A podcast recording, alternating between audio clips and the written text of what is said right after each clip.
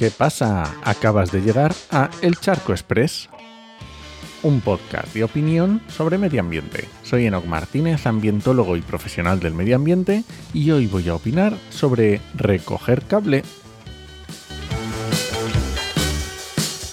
Ya sabes, recoger cable, doblar la servilleta o el clásico donde dije digo, digo Diego.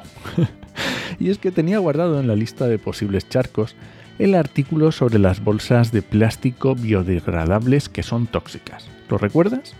Fue a finales de septiembre y se armó bastante revuelo.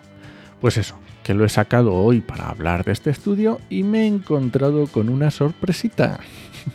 Primero te cuento el estudio y luego vemos la recogida de cable. La nota de prensa dice, voy a coger algunos extractos. Un estudio liderado por investigadores del CSIC ha analizado la toxicidad de bolsas de plástico compostables, bolsas de plástico convencional y otras de plástico reciclado en células de peces cebra. Los resultados muestran un alto nivel de toxicidad en las bolsas de plásticos compostables, que aumentan con la fotodegradación, es decir, al incidir los rayos ultravioleta en ellas. Y además decían, la hipótesis es que los fabricantes añaden aditivos químicos para elaborar las bolsas biodegradables que podrían ser especialmente tóxicos. Además, las bolsas de plástico reciclado también mostraban mayores niveles de toxicidad que las convencionales, ya que también se añadirían aditivos plásticos para su reutilización. Y terminan con un. El equipo investigador señala que se trata de un estudio preliminar e insta a seguir investigando la toxicidad detectada en las bolsas biodegradables. Además, insisten en la necesidad de tomar medidas para regular los aditivos plásticos que se añaden en estas bolsas.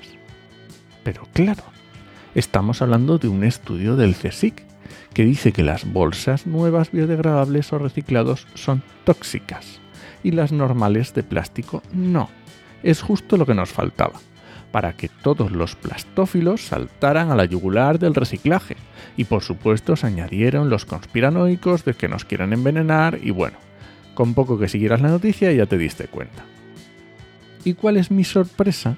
Que como ya te contaba, entro a ver la nota de prensa y un mes y medio después, el 16 de noviembre, le han añadido una aclaración.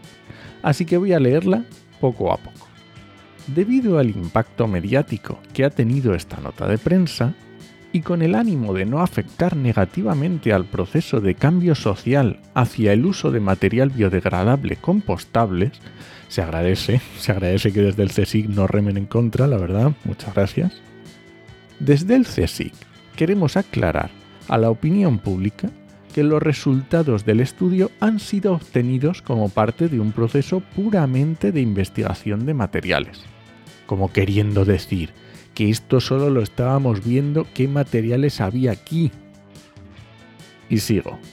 Los resultados del estudio no demuestran, ojo aquí, no demuestran que las bolsas de plástico compostables certificadas sean o puedan ser tóxicas o perjudiciales para los seres humanos cuando son utilizadas como bolsas para transportar alimentos ni tampoco que el compost obtenido de residuos compostables con bolsas compostables certificadas lo sea, o que este compost obtenido pueda ser tóxico para su uso en agricultura, ya que nada de esto fue evaluado en el estudio.